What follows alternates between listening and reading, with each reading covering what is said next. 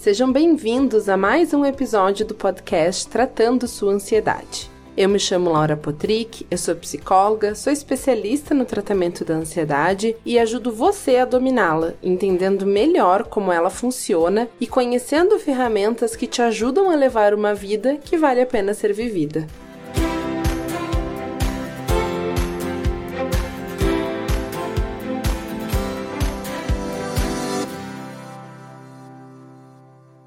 E hoje, então, nesse episódio, a gente vai falar sobre um exercício antipânico chamado indução de sintomas. Para fazer esse exercício, é bem importante que você consulte o seu médico antes para garantir que você realmente não tem nenhum problema de saúde e que os seus sintomas físicos realmente estão relacionados a uma crise de pânico, a um transtorno de ansiedade ou algo assim. Caso você tenha qualquer tipo de problema relacionado ao corpo, ao orgânico, né, seja cardíaco, seja é, de sobrepeso, obesidade, ou sejam questões relacionadas relacionadas a principalmente cardíacos, né, mas alguma outra questão física, esse exercício não é indicado para você. Mas se você está em excelente saúde física, então esse exercício sim você pode fazer. Aí vale a gente lembrar que um elemento crítico no processo de terapia, no processo na verdade de, de desenvolvimento aí do tratamento em relação à sua ansiedade, ao seu pânico, é aprender a tolerar os seus sintomas físicos da ansiedade, é aprender a aceitar ao invés de temer, por exemplo, o aperto no peito, essa pressão no peito, a elevação da, fre da frequência cardíaca. E aí, o exercício antipânico,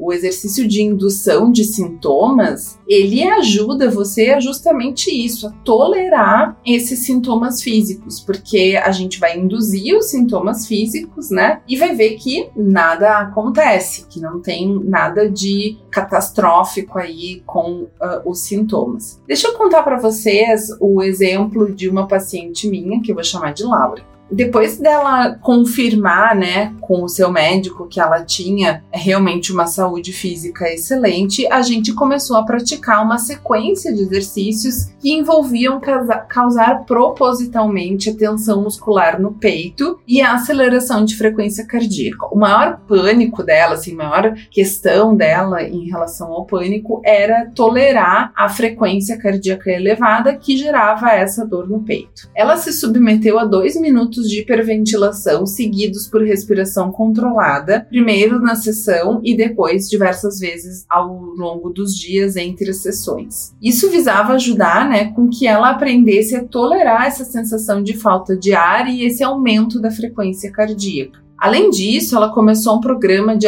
aptidão física de exercícios aeróbicos para obter mais essa noção repetida de aumento de atividade cardiorrespiratória. E também começou a subir escadas com mais rapidez, a beber um pouco mais de café para estimular essa excitação fisiológica. Com, essa repeti com as repetidas experiências que ela teve nesse sentido, a Laura aprendeu a não temer o aumento da atividade cardiorrespiratória. E isso se tornou uma intervenção importante que contribuiu para uma dramática redução das crises de pânico pânico dela. Então, a indução de sintomas nada mais é do que qualquer atividade intencional que é produzida para provocar sintomas físicos ou um estado mental e emocional temido e indesejável certo? Então, existem três razões pelas quais os exercícios de indução têm valor terapêutico positivo. Vamos aos três. Ao produzir a sensação aflitiva, o exercício físico ativa o seu medo central e os seus pensamentos relacionados à ameaça, para que você tenha uma oportunidade de lidar com eles. Você questiona a sua interpretação errônea, catastrófica de que a sensação física é perigosa, por proporcionar experiências em que ela não leva ao desfecho temido. Por exemplo, né, essas sensações físicas não vão te sufocar, não vão te causar um infarto, uma convulsão ou um pânico plenamente manifesto. Esse exercício oportuniza um maior senso de controle sobre o seu estado emocional, porque você ativa e desativa a sensação física. Então, uh, o objetivo desses exercícios de indução é proporcionar a você numerosas oportunidades de produzir a sensação física ou emocional temida, sem que isso te leve a um desfecho terrível. Eles podem te favorecer evidências poderosas que contradizem a sua interpretação errônea catastrófica automática.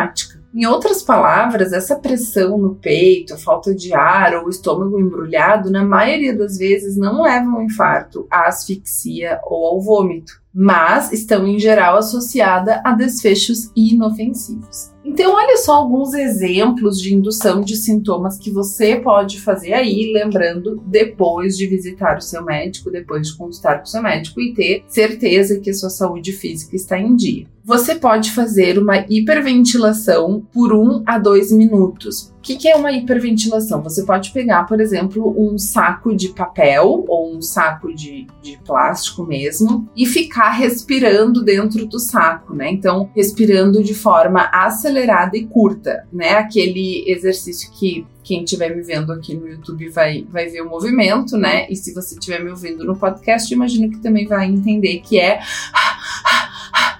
né, começar a fazer isso por mais ou menos um a dois minutos que, que isso vai provocar em você? Falta de ar e a sensação de asfixia. Você também pode prender a respiração por 30 segundos. Isso também vai te causar falta de ar e sensação de asfixia. Você pode colocar um depressor de língua no fundo da língua por 30 segundos. Isso vai te dar uma sensação de engasgo, né? Você pode pegar aquelas pazinhas que pediatra usa, às vezes dentista, otorrino, ou até mesmo algo que você tem em casa, um cabo de uma colher, por exemplo, e fazer essa indução uh, no fundo da língua para que gere a sensação de engasgamento. Você pode correr no mesmo lugar por um minuto. Seu coração vai bater mais forte, você vai se sentir mais acelerado. Ou então você pode girar a cadeira por aproximadamente um minuto, né? Ficar girando na cadeira. Isso vai te dar vertigem e talvez você desmaie, ou a sensação de que vai desmaiar. Tensionar todos os músculos do corpo por um minuto. Isso vai te dar um tremor, você vai se sentir